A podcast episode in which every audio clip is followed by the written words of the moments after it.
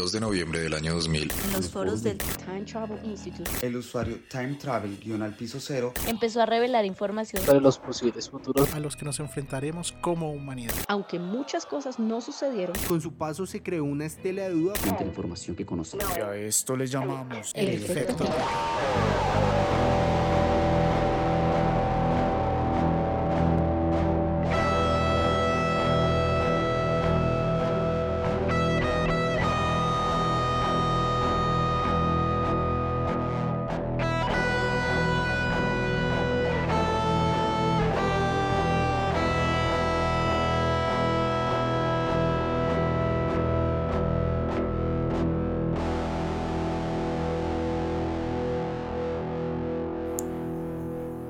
Buenos días, tardes y noches donde nos estén escuchando. Hoy tenemos el tema del ovni de Liveland. Camilo, Cristian, ¿saben algo? ¿Conocían algo? No. Yo conocí el ovni, conocí el extraterrestre que llegó, pero no conocí nunca su historia. El man nunca contaba nada. Eran íntimos, lo siguen en Instagram. Amigos. Sí, sí, no sí. éramos íntimos, nos conocimos, no es lo mismo. Amigos y conocidos es diferente. Bueno, fue un encuentro casual.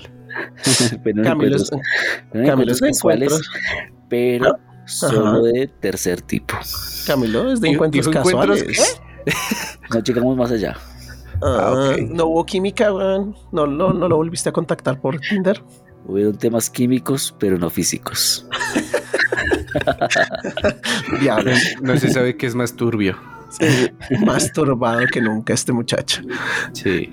Pues bueno, muchachos, les voy a contar la historia del ovni de Cleveland. Esto es como siempre, más o menos en los 50 y pasa en una de mis localidades favoritas o estados favoritos de Estados Unidos, en Texas, papá.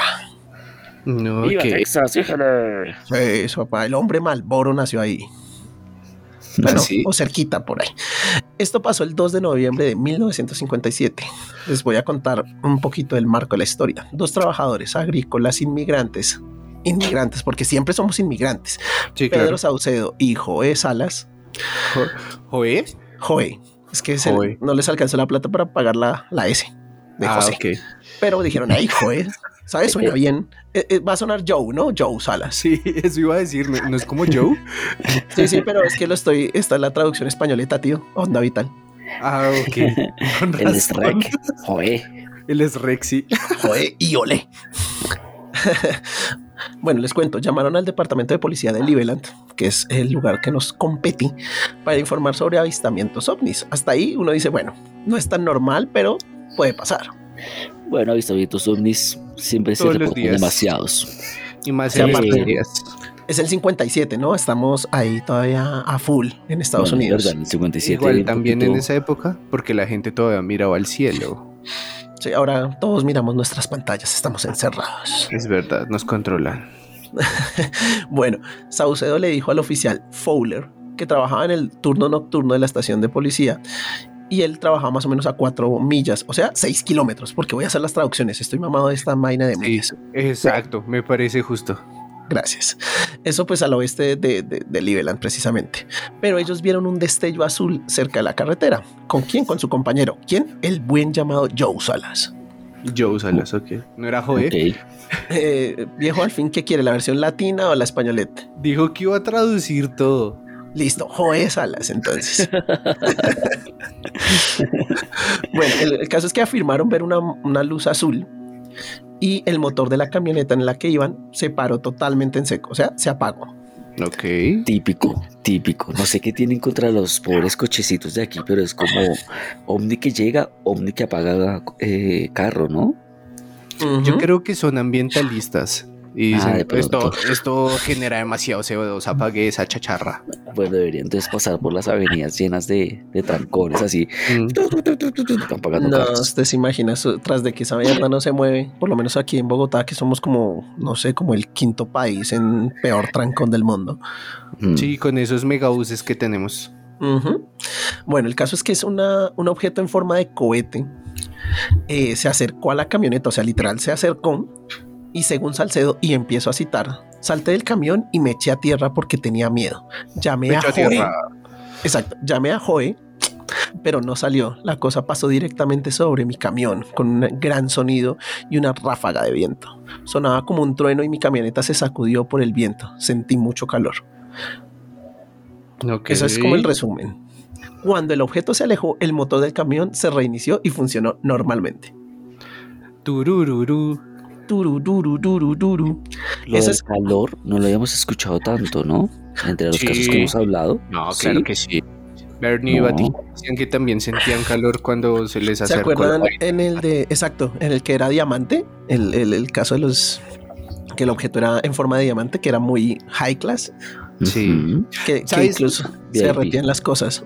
Sí, sabes, incluso que ah. pienso que así como hay varias cosas que cambiaron del 53 3 para acá, también habrá muchas mejoras en las naves de ellos, ya de pronto no generan tanta radiación.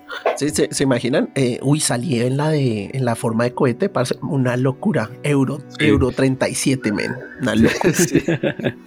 Sí. sí, una locura. Y sabe que lo mejor es tan high class que cuando pasa alrededor de tecnologías de menor valor, las apaga. Ahí está, exactamente. Me encanta.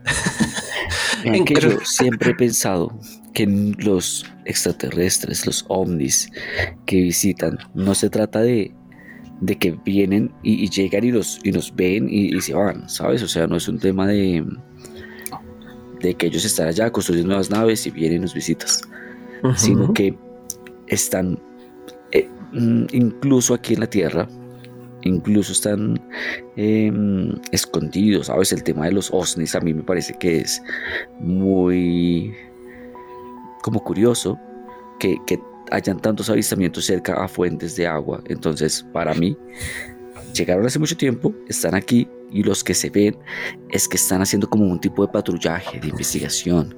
O sea, no creo que sea un tema de... Es que venir hasta acá debe ser un esfuerzo muy grande. Debe ser grande, aparte sobre fuentes de agua es que también pueden estar vacacionando.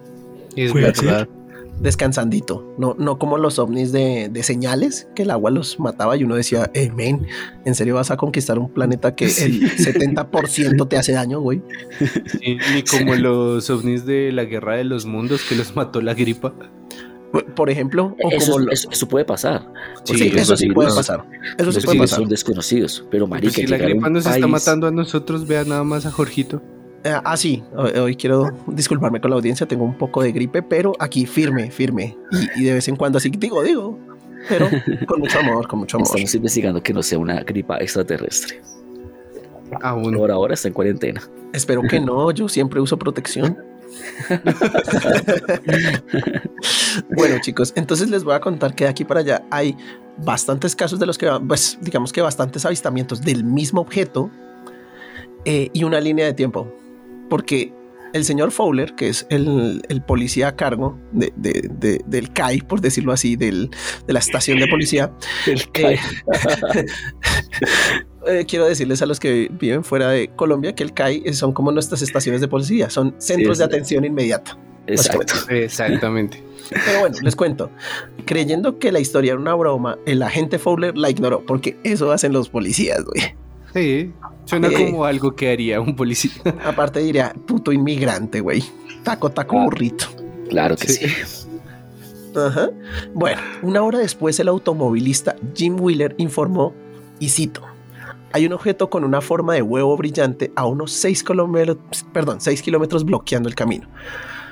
La estructura tiene más de 60 metros de largo. Estaba sobre la carretera a 6 kilómetros, más o menos, del pueblo de Liveland. Y que esa estructura le bloqueaba el camino en la carretera. Y afirmó que cuando se acercó un poco, el vehículo nuevamente también se, se, apagó, murió. Y cuando salió... ¿Significa que estaba tocando el piso? Pues no sé si tocando, pero pues no podía pasar. O sea, puede ser el típico, puede ser la, imagen que tenemos del ovni en, en, películas que se posa ahí a 20 centímetros del, suelo, ahí, chicaneando que flotan. Sí. sí. Nada más mostrando el huevo. Ah. Ay, cochinotes, que son unos cochinotes exhibicionistas, porque si no, no han pensado que son medio exhibicionistas, los grises siempre los ilustran sin nada de ropa. Es verdad. debió, haber, haber algún tipo de psicólogo intergaláctico diciendo eso solamente es una muestra de poder fálico. Eh, puede ser, puede ser. Y la otra es que también deben decir, deben vender la Tierra como eh, destino turístico nudista hoy.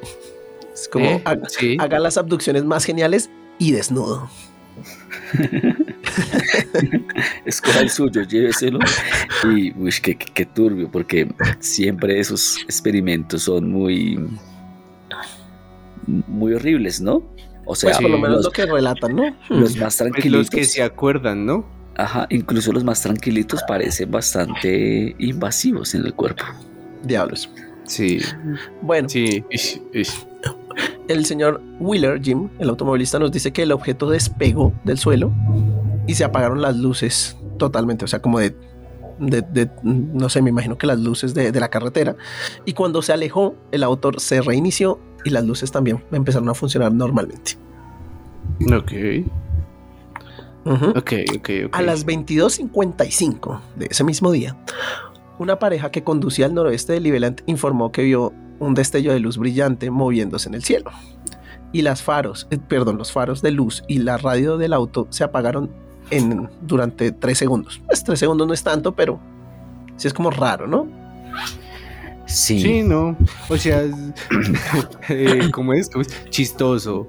Pero no chistoso de risa. Ya, ya Así, llevamos, eso es raro. exacto, Sí. ya- ya llevamos dos, dos capis usando la referencia, pero es que aplica. Sí. Sí, sí. Cinco Referencia minutos general. más. Exacto. Cinco minutos más tarde, o sea, a las 11, José Álvarez, y eso habla de Texas como un gran sitio turístico para inmigrantes. y este sí es José, a él sí le alcanzó. De todo. él, es, él sí es José, a él sí le alcanzó para la S. Bien ahí, José. Afirmó que encontró, se encontró con un objeto extraño sobre la carretera a 18 kilómetros al norte de Cleveland, siendo su vehículo también víctima de ese apagón tecnológico. Ok, ok.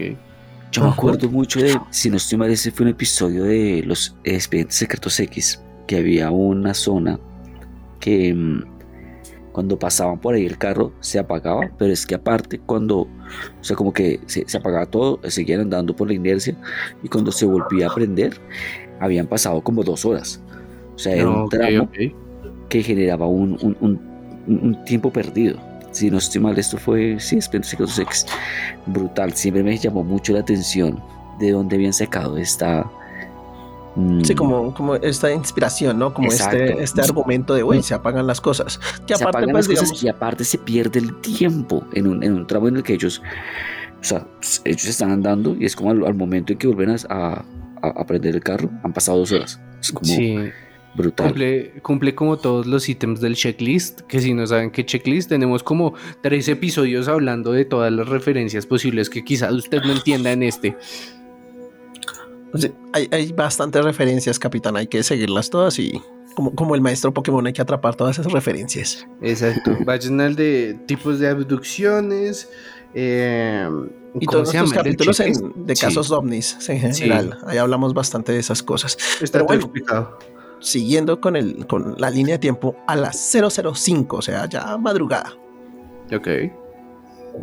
de la noche, claramente, del 3 de noviembre ya, un estudiante de la Universidad Tecnológica de Texas llamado Newell Wright se sorprendió cuando conduciendo a 16 kilómetros al este de Cleveland, su motor comenzó a chisporrotear, o sea, como a, como decimos acá en Colombia, como a zapatear. Ah, sí, sí. ok. Y el Como amperímetro del tablero. Exacto, exacto. Y el amperímetro del tablero empezó como, como, como a moverse de lado a lado, ¿no? Como esas escenas que vemos de abducciones en los aviones, ¿no? Que empiezan a la instrumentación a, a fallar. Sí, sí. Espera, espera. ¿El amperímetro? Sí, porque no, no es normal, todos no tenemos amperímetro. ¿Qué es un amperímetro? Yo tampoco sé exactamente qué es un amperímetro. El amperaje es una carga electrónica. No quise, quizás quiso decir tacómetro. No, amperímetro, güey, pero ¿quién El está leyendo, güey? amperímetro del tablero del carro. ¿Qué carro era? ¿Era un carro eléctrico? De pronto, es que aquí, no sé, A ver, voy a preguntarle a Google. Estoy casi seguro que lo que se movió fue ¿Qué el. Sí, el, que, el muestra la, la velocidad eh, o la gasolina o las revoluciones. pero también tenemos un, pero también hay un testigo que marca la, mm, digamos que la salud eléctrica del auto, ¿cómo es que se llama el testigo de batería? Aquí, aquí un amperímetro es un es el que tiene el cablecito rojo y negro para uno medir la, energía que está pasando por algún objeto, ¿sabes? Sí. Que utilizan mucho los electricistas. Ese, ese.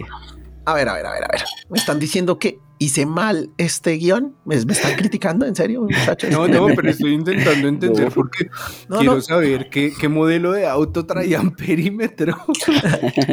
de pronto es que usted no sabe, pero era estudiante de electrónica. Ahí está, si ves que, pues es que dice, es un estudiante de la Universidad de Tecnología de Texas. Ojo, ahí por eso, es de electricidad, de, de, electrónica, no sé. y el claro. ahí con su perímetro tocando lo que sea dentro del carro ahí, cuando de repente ay, se volvió loco. Dios, qué sustico. Sí, el caso es que sí. Igual, nuestro amigo Newell también tuvo la misma experiencia que los casos pasados y el motor se apagó totalmente y después de unos cuantos segundos comenzó a a reiniciarse, ¿no? Él, afirma que el auto se apagó como si se hubiera quedado sin gasolina, ¿no? Que precisamente por eso es que habla del zapateo o chisporroteo. El coche se detuvo totalmente, los faros, si bien no se apagaron totalmente, se atenuaron. Después de un tiempo se apagaron. Parece que eh, la, la, experiencia de nuestro amigo Newell sí fue de varios segundos más que la del resto. Incluso le dio tiempo para salir del vehículo. Ah, caray. Y cuando salió, es cuando vio el huevote. El huevo totote. El huevo totote. Dice que tenía 100 pies de largo. No sé por qué les gusta tanto el tema de los pies y demás. Deberían cambiar ya su sistema métrico, por Dios. Es que la unidad de medida de Estados Unidos de verdad tiene huevo, marica. Es solo por llevar la ah. contraria. Sí, yo les digo, aparte es lo, que, es lo, que, habíamos hablado, solo tres países lo usan, marica. Único y detergente único y detergente. Estaba sobre la carretera, pero de un momento a otro se aparta y el motor vuelve a funcionar. Ok. Este, este caso de Newell es interesante, sobre todo por el amperímetro. Es muy interesante porque hay demasiados testigos, o sea, muchas personas se encontraron con el objeto, les pasó exactamente lo mismo y eso ya no es tan usual, ¿no? Normalmente son casos aislados, como que, ay, si unas personas lo vieron, eh, que ok, cuentan toda su experiencia y una serie de pruebas, pero entre más testigos hayan, bueno, ¿sabes? Lo hace mucho más robusto. Aparte que todos llaman a, la gente Fowler porque 10 minutos después, a las 0.15, el oficial Fowler recibe otra llamada. Y esta vez es un granjero llamado Frank Williams, quien afirma que había encontrado un objeto brillante sobre la carretera y cuando su automóvil se acercó, las luces nuevamente se apagaron, el motor se detiene y cuando esto pasa, el objeto se aleja y el automóvil vuelve a comenzar. Pero entonces este, este ovni estaba que dando vuelticas ahí por la carretera, ¿no? Estaba ahí de rolling. Sí. Rolling en Texas, ahí haciendo. Estaba pidiendo indicaciones. Seguro. disculpe, ¿dónde, me recomienda comer por acá? Que es bueno. que es bueno. No, vaca no, ya mucha, mucha. No. ¿Qué hay para hacer por estos lares, amigos? Sí, sí, sí. o sería muy chistoso que fuera así, tipo como el niño de App, el ovni diciéndole a todo Hola, mi nombre es Rosel, soy el ovni del. sí, soy el ovni de, de, Roswell. No es de Roswell, es de Roswell. Me falta la enseña de aparecer y apagar los automóviles. ¿Hay algo que pueda hacer por ti? ¿Te puedo llevar a hacer experimentos? Podemos sondear, hacerte tu vasectomía. Uy, gratis. Solo por hoy. Solo por hoy la vasectomía es gratis. Uy, acabo de tener una revelación. ¿Qué tal sea esas compañías sean lo mismo que hacen cuando dice si sale y dice que hay eh, cirugías para perritos gratis? Puede ser. Puede Los ovnis nos ven y dicen, no podemos dejar que se reproduzcan, vean lo que sucede. Sí, pero entonces tuvieron que haber continuado porque, marica, han pasado cosas muy malas desde entonces. Es que sale sí, la verdad, no les ha ido muy bien con esa campaña. Sí, sí, sí. pandemia. Es, ese, puede ser, puede ser. Otras personas que llamaron fueron Ronald Martin 0, a las 0.45, James Long a la 1 y 15 y los dos informaron haber visto un objeto brillante iluminado en la carretera frente a ellos y también afirmaron que sus motores se apagaron. O sea, estamos hablando ahí ya de varias horas en las que los sucesos eh, son mm, ¿cómo se dice? Perman eh, o sea, que todos son iguales. Repetitivos, exacto. Exacto, exacto. Todos tienen... Comenzó pues, a las 10, a las casi a las 11, ¿no? Y ya va a la 1 de la mañana. Ahí va a la 1 de la mañana y sigue la y sigue, que chingue, que chingue, que chingue. Sigue, sigue. Entonces en esos momentos los policías de Cleveland dijeron, mmm, sospechoso, chistoso, y chistoso no de gracioso, sino de raro. En ese momento ellos dijeron eso. Entonces el sheriff ya la cabeza le dijo, ay, quite ya, Wheeler, usted sí es, no le crea a nadie. El señor Ware Klim vio un objeto brillante que se movía por el cielo a la 1 y 30. El mismo, o sea, el sheriff. Ah, caray. Ay, puta. Ah, sí, era verdad. Ah, sí, chingue, güey, pero están, pero deben ser que son daltónicos porque yo lo veo rojo. Este color de qué color, este vestido de qué color es. Y empezaron ahí a debatir entre comiendo donitas. Blanco con dorado y azul con negro. 15 minutos después, en torno a la 1 y 45, el jefe del cuerpo de bomberos de Cleveland, Ray Jones, también vio un objeto y las luces en el motor de su vehículo empezaron a, como a fallar, ¿no? Como a parpadear. Ok. Sin embargo, al parecer esos informes terminaron poco después de la 1 y 45. O sea, fue de los últimos, pero el, de los últimos fue el jefe del cuerpo de bomberos, ¿no? No te llama cualquiera. Yo creo, este caso me suena a que realmente no son visitantes extraterrestres. Me suena más a un tema de humano, algún tipo de tecnología que están probando, porque es muy raro que durante tanto tiempo estén por ahí, ¿sabes? Creo que era más un testeo de cómo reacciona la comunidad, de mostrarse en, a pocas personas o algo así. O sea, como de tecnología militar. Yo creo que sería algo así.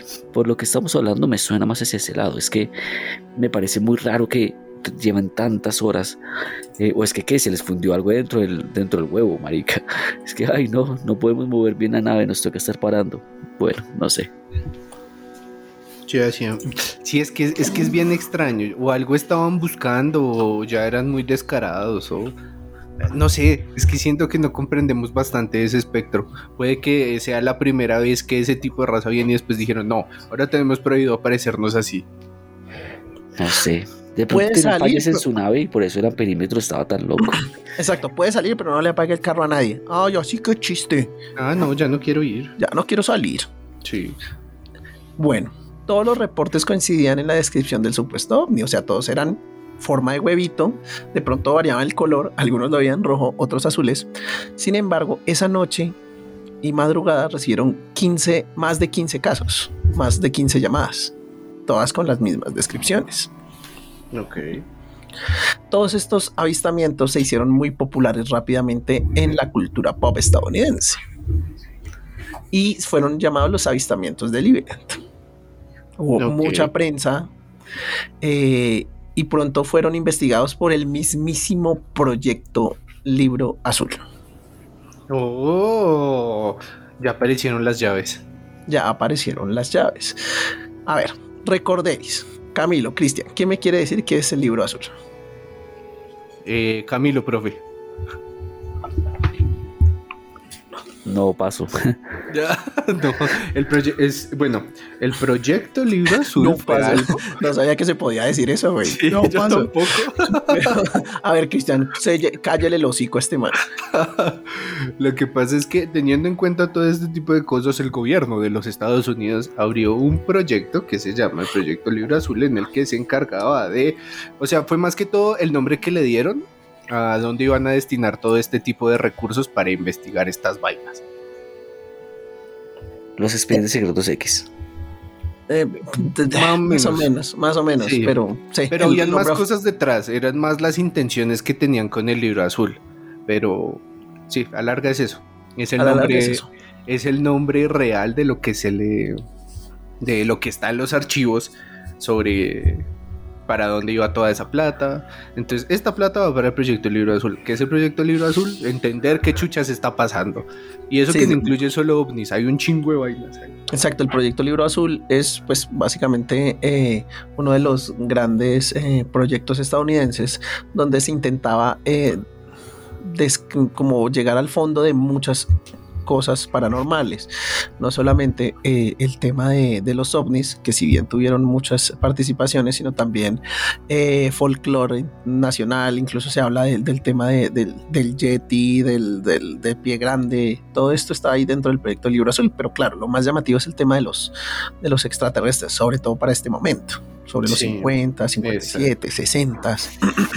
Y sobre todo por la cantidad de avistamientos que había. Es que, diablos, los 50 fue tiempo turbulento para las carreteras gringas. Sí, sí, uno no podía salir porque era, bueno, hoy vamos a salir y nos van a abducir, muchachos. ¿Listos? Sí. Ese era el plan. Debieron haber sacado una, camiseta que diga, yo ya fui abducido, ¿tú qué esperas? Desmovilízate. bueno, un deja sargento de creer, deja de no creer.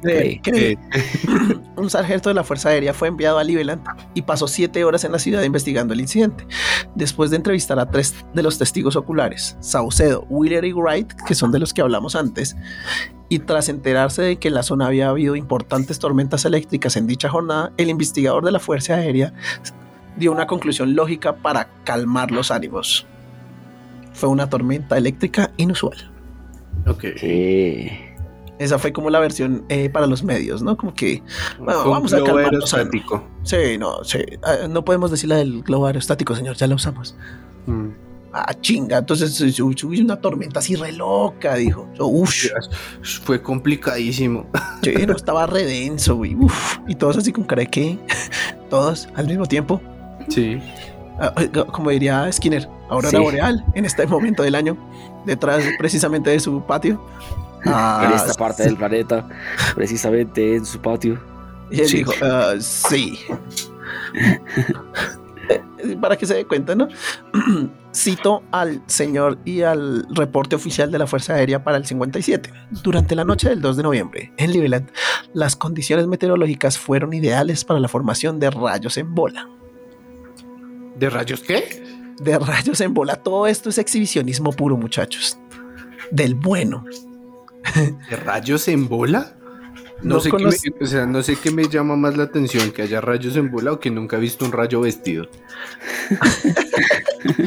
Les cuento, el rayo en bola o el rayo globular, y si empiezo a citar a, a Wikipedia en este caso para hacerlo rápido, es un relámpago esférico centella o esfera luminosa, que es un eh, fenómeno atmosférico eh, que puede ser peligroso, que se refiere a ciertos eh, efectos luminiscentes de un rayo que condensado con ciertos químicos en el aire aparecen en forma de esferas. Ok, ok. Loquísimo eso de ver. Pero o sea, si es algo, o sea, si es un fenómeno físico. Ajá, dicen que son mm. extremadamente raros de ver y eh, pues que los detalles de los testigos pueden variar ampliamente. Sí. El niño voló sobre mí, tenía una bola como un rayo. Sí, dicen, las descargas tal, vez ni siquiera, tal vez ni siquiera existe, ¿no? Tal vez todo esto sea como la explicación oficial de algo que se inventaron, no sé. Sí, exacto. Es cierto, es cierto. Exacto, por ahí si es un fenómeno ovni están diciendo, ah, no, sí, esto es completamente normal. Sucede cuando los vientos del norte y del sur se dan la mano y hay fricción entre ellos. Es, un, es, eh, es por lo menos interesante, ¿no? Digamos que dicen que las descargas tienden a flotar, a deslizarse por el aire y a adoptar esta eh, apariencia esférica, ¿no? Eh, dicen que los rayos aparecen normalmente durante tormentas eléctricas y han sido vistos en lugares diversos. Hay experimentos que logran resultados similares. Pondremos algo en los show notes, pero pues digamos que esto es muchísimo más, raro que un ovni en realidad. Sí, la, verdad, sí. Lo que pasa es que muchas veces uno por la ignorancia no saber qué chuchas ve, pues le da eh, como tintes paranormales, algo que es completamente normal, como que las empanadas vuelen. Claramente. Rico, por lo menos eso me parece más interesante. Sí, claro. Les voy a contar un poquito de la investigación oficial que ya les conté un poco, pero pues digamos que el señor, el señor historiador Curtis Peebles dice, la Fuerza Aérea encontró solo tres personas de las muchas que habían hablado, solo hablaron con tres. Y de las que dicen haber presenciado esa luz azul. No había una descripción uniforme del objeto. Muchos decían que era más mm, circular, otros más ovalados, cositas así. Además, el proyecto azul creía que no se podía confiar en la versión dada por Saucedo, nuestro amigo ¿Por? inmigrante. ¿Por qué? Ojo ahí el dato. Solo tenía A la ver. educación primaria y no tenía concepto de dirección y estaba en conflicto en sus respuestas. O sea, que, que borracho, que putas. ¿Qué? Eso decían del buen ¿Cómo? Saucedo, güey. Dijo, además es pobre, no le alcanzó para comprarse la S en su nombre. Sí, ay, sí, pobrecito. Pobrecito, Pero, ¿qué? pobrecito. O sea, me quedé pensando y en ese orden de ideas nunca se hubiera podido condenar a nadie aquí en Colombia. Eso es como el 90% de la media en el 53. Pero pues para que vea, porque así son estos piros. En El vista de las condiciones climáticas tormentosas, un fenómeno eléctrico como los rayos en bola o el fuego de San Telmo, que es otro de los nombres que se les da, El fuego Dicen de que San Telmo. Ajá, sí, pues me imagino que es por la historia de San Telmo. Después la buscaremos. Parece ser la causa más probable. Esa es la versión oficial. Y dicen que esos fallos de motor, de motor, perdón, pueden ser atribuidos a circuitos eléctricos mojados. Ajá, o sea, ¿Qué? todos por la lluvia, supuestamente. Ninguno reportó lluvia, ¿no? No, señor. Eh. Aparte, incluso el man que tenía su amperímetro salió. ¿Se acuerdan? Exacto. O sea, así, hoy voy a, a- a medir el amperímetraje del agua. No. No. Pero aquí viene la investigación que nos interesa, muchachos, la importante, la verídica, la investigación de los amantes de los ovnis. Claro que sí. Vamos, equipo. Dos ufólogos estadounidenses, James A. McDonald, que es físico, y el astrofísico Allen Hynek, ya, por lo menos están titulados. Está- Ok. Estamos bien. Cuestionaron la explicación de los relámpagos y tormentas eléctricas. La versión oficial de la Fuerza Aérea, ya que ambos argumentaban que no había tormenta eléctrica en el área cuando ocurrieron los avistamientos. Sí, o es, sea- que es como extraño, ¿no? Hay, hay- claro, más en, en ciertas zonas desérticas se puede dar estas tormentas secas, es normal, pero mm, como ustedes bien nombraron, ninguno de los eh, afectados, o por lo menos los que tenemos en la investigación, dijo está lloviendo o está tormentoso el tema. Torme, ya entendí, ya. Tormentosos. Voy a insertar risas. Ja, ja, ja. En testimonio ante un comité de la Cámara de Representantes de los Estados Unidos, ya en el 68, McDonald's, mm. qué rico una hamburguesa de McDonald's, dijo que... Mención no paga. abro comillas, hubo un famoso caso ovni, el de Liveland 10 vehículos fueron detenidos en un área corta, todos de forma independiente en un periodo de dos horas. No hubo relámpagos ni tormentas eléctricas y solo un rastro de lluvia. Ok. Ajá. O sea, eh, eh, él, sí, él, sí, registra un rastro de lluvia. Sí, lo que pasa es que empezaron a inventar cosas y no tuvieron en cuenta las referencias. No pueden decir como estaba todo mojado si no había llovido en seis meses. Ajá. Ok. Y a eso vamos, digamos, en el 68 precisamente este testimonio de la Cámara de Representantes era para hablar de esos archivos que tanto tiempo se le pidió al gobierno que, que filtrara, ¿no? Como, sí, somos que el proyecto, somos el proyecto Libro Azul. Ajá, ¿nos pueden decir qué están viendo? No, no podemos, pero nosotros pagamos. Eh, sí, pero no podemos. Usted hace eso con dinero de los contribuyentes. Ujú, Pero pues claramente no, nunca pasó, pero eh, McDonald y Heineck, que eran los eh, ufólogos que estaban ahí, pues intentaron mediante medidas legales ampliar esa brecha, pero pues como sabemos hasta hace muy poco no se dio. Pero hasta- también en los desclasificados que llevamos dos capítulos, tienen que ir a verlos, están buenísimos. Sí. Eh, ya vemos todo esto, ya vemos todo esto, o sea, sí tenían razón hasta cierto punto. El segundo investigador, Heineck, escribió, abro comillas, como la persona responsable del seguimiento del nuevo satélite soviético, soviético, perdón, Sputnik, estaba en una tarea virtual las 24 horas y no pude prestarle atención. Hoy no estoy orgulloso de haber coincidido apresuradamente en la evaluación de la Fuerza Aérea.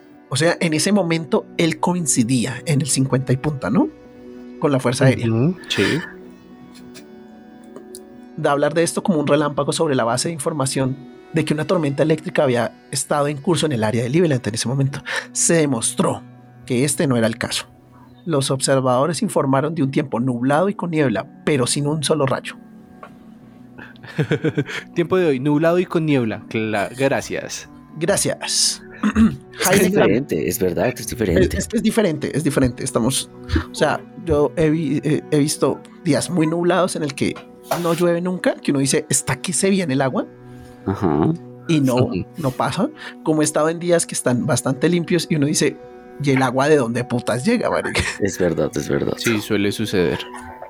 Nublado y con niebla. Entonces estaba nublado con niebla, pero ninguna de las personas, si se les preguntó, relampagueaba, hay rayos, hay truenos, y ellos decían, no.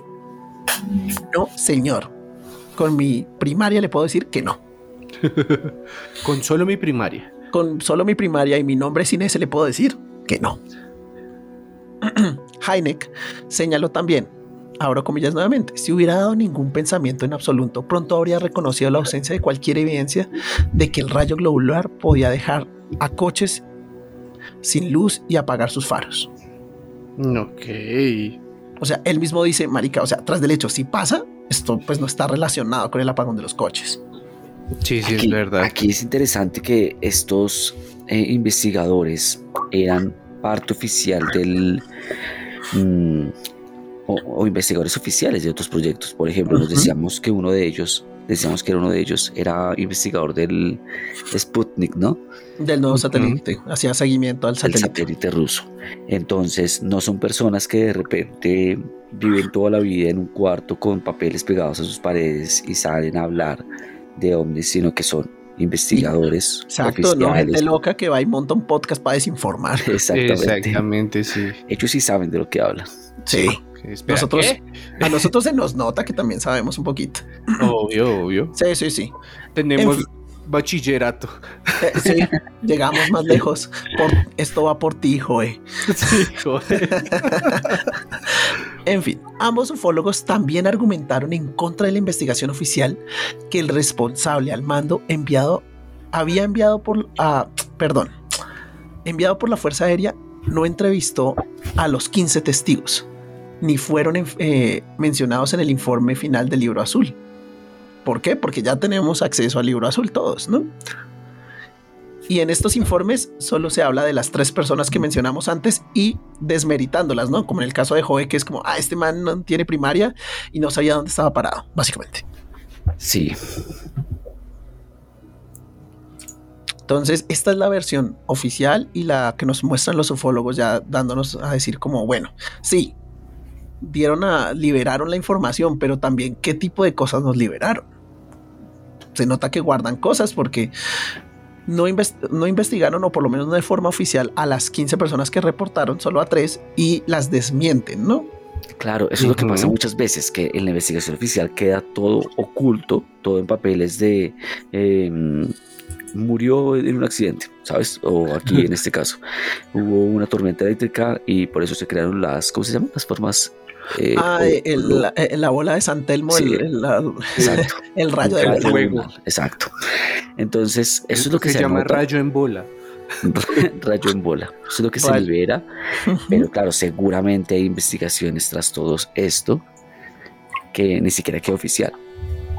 Efectivamente, aparte, pues usted libera la información y dice, ay, sí, esta es la oficial, pero ¿cuántas hojas te saltaste o qué tipo de información te estás guardando para ti? Sí, siempre al lado de la oficial hay una extraoficial que contiene la verdad. Qué profundo, güey. O muchas veces tienen otros, otros nombres, ¿no? Proyectos tienen otros nombres y uno toca empezar a atar cabos y ver cuál fue el que hacía referencia a la misma época, al mismo lugar. Exactamente. Sí, porque muchos de ellos se referencian entre sí, por eso es que siempre cambian, tachaban alguna parte de los nombres. Porque, por ejemplo, uno se llamaba eh, bicicleta roja y el otro era bicicleta azul. Pero entonces solamente dejaban bicicleta, no sabías a cuál te referías. Malditos del FBI. Sí, tachaban nombres justamente para eso, para no buscar esas conexiones entre los proyectos. Aparte que siempre es gracioso, las versiones oficiales siempre son tan sacadas de los cabellos. Desde el caso Roswell y su globo aerostático. Que uno dice... Es verdad. Qué putas, güey. Y también hay otra cosa en común con el caso Roswell, con muchos de estos casos, y es que después salen personas que trabajaron con ellos y dicen, literal, como en el caso de Roswell, que salía alguien diciendo como, marica, o sea, yo salía con esa mierda con cara de, no, esto no es cierto. Sí, eso es lo que me, me, me dicen que diga, pero sé que no. Así que muchachos, hasta ahora, todo lo que ocurrió durante esa noche del año 57 queda en un misterio bastante inusual, que en el caso de Liveland, siendo uno de los casos más representativos de la ufología moderna. Este es el caso de Liveland, muchachos. No les tengo más información. Esa es la información. más que queda así em, en estos, ¿cómo se dice? En Como el inciertos, misterio, ¿no? En En el misterio. inciertos, exacto, en el misterio, en el que solo falta teorizar y, y, y- y empezar a ver cosas en común con los otros casos.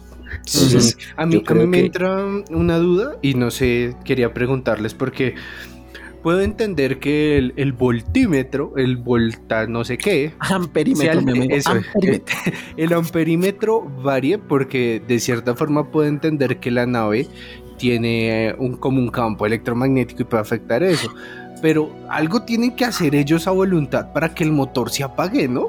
De pronto no, de pronto eh, el sistema que utilizan para poder flotar genera ese tipo de ondas que afectan a nuestros automóviles y generan todo ese tema del calentamiento de la atmósfera que hace que produzca eh, calor, ¿sabes? Que la gente diga, se me apaga el motor, empieza a sentir calor, no sé qué, bla, bla. Todo esto puede ir muy relacionado con lo que se necesite para poder flotar, que es una tecnología que actualmente oficialmente no tenemos. Es verdad, es verdad. También hay que ser sinceros si es que uno lo mira desde la perspectiva de lo que conocemos, ¿no? Entonces decimos, ¿qué tecnología puede hacer eso sin, sin, sin culpa, por decirlo así? O sea, sin quererlo hacer. Y no lo sabemos, pero es que si estamos hablando de otra civilización, otro planeta, pues no sabemos qué condiciones tecnológicas tienen y cómo pueden afectar a nuestras propias condiciones tecnológicas. Exacto. Entonces, mi amigo, pues puede que para ellos sea eh, su medio de transporte, pero para ti puede ser que te apagó el carro y te apagó tu vibrador personal. Exactamente, te apagó el intestino. me apagó el intestino y me puso una sonda, qué raro. Sí. No, qué terrible, qué terrible. Pero sí, Y, muchachos, pues, bueno, esa ahí fue la dejo- historia. Ahí les dejo. Sería interesante saber si ustedes se encuentran en eso, ¿qué sería lo primero que le preguntarían al ovni enfrente? Claro que en este caso no vimos nunca a, a seres, ¿no? Bueno, por- Sí. bueno, sí, por eso ovni. Sería así, tipo, pero hay alguna pregunta de ser como, no sé. Buena, ¿su huevo tiene ABS? Sí. Eh, marica, su huevo está re chingón, apaga tecnologías inferiores. ¿Cuánto Sí. le valió? Yo, ¿Es, es Tesla? Sí, yo así que siempre llegue- he pensado que me llegue así, parecería ¿Qué modelo, no? Coqueto, huevo, coqueto. totote. Mm, qué huevote. Yo siempre he pensado que me parecería muy cool como visualizar ese tipo de cosas, eh, inclusive, no sé, tener experiencias, pero yo no sé si sería capaz de verlo y decirles, lléveme, ¿me explico? No sé si sería capaz de hacer eso. Me gustaría pensar que sí, pero a la final es una decisión, o sea, tú no sabes con qué te vas a encontrar. Camilo se desmiente a sí mismo. Sí. Capítulos anteriores había dicho, ¡ay, sí Yo que digo, me lleven, qué llévenme, rico! sí, Exacto. exacto. Me, me estoy cuestionando. Yo siempre lo he pensado, me gustaría, pero realmente si uno se enfrenta a esto, si tú tienes el poder de decidir y, y- y dices, oiga, eh, en este momento no me están haciendo nada, sería yo capaz de, de- de ponerme frente a ellos y decirles, oiga, me ofrezco, llévenme. No sé. Es verdad, es verdad. Es verdad, muchachos. Ahí les dejamos esa duda. ¿Qué harían? ¿Le preguntarían el modelo? Uy, ¿esto cuánto consume por galón o qué? ¿Calón de qué o qué? Ah, chingas, eléctrico. Upa. Eso no tiene pico y placa entonces, ¿no? Exactamente. Pero bueno, muchachos, gracias por acompañarnos en este ya el episodio 78 del efecto. Eh, ya volviendo, retomando el nivel. Muchas gracias por acompañarnos, por los saludos, por las personas que nos andan comentando. La verdad, están más activos que, que nuestras dos primeras temporadas. Hay personas ahí que nos cuentan historias que yo digo, diablos. Es verdad, Sí. saludos. a- hay un grupo de Facebook donde nos están compartiendo, creo que es em, ovnis ancestrales o algo así. Muchas gracias. Hemos visto que han estado como moviendo las Nuestro publicaciones contenido. que hacemos, nuestro contenido. Ujú. Qué chévere, de verdad. Y no se les olvide que puede, puede salir otro episodio de historias de escuchas. Ah, sí, es verdad. Podríamos recopilar sus historias. Pueden, pueden mandar su historia para que esté al lado de la amiga de la prima de Camilo que era novia de un duende. De un duende. Parce, necesitamos esa entrevista. La necesitamos urgente. Es verdad. Bueno, chicos, muchísimas gracias por acompañarnos y desde ya un abracito. Feliz eh, día o noche. Besitos a todos. Chao, chao.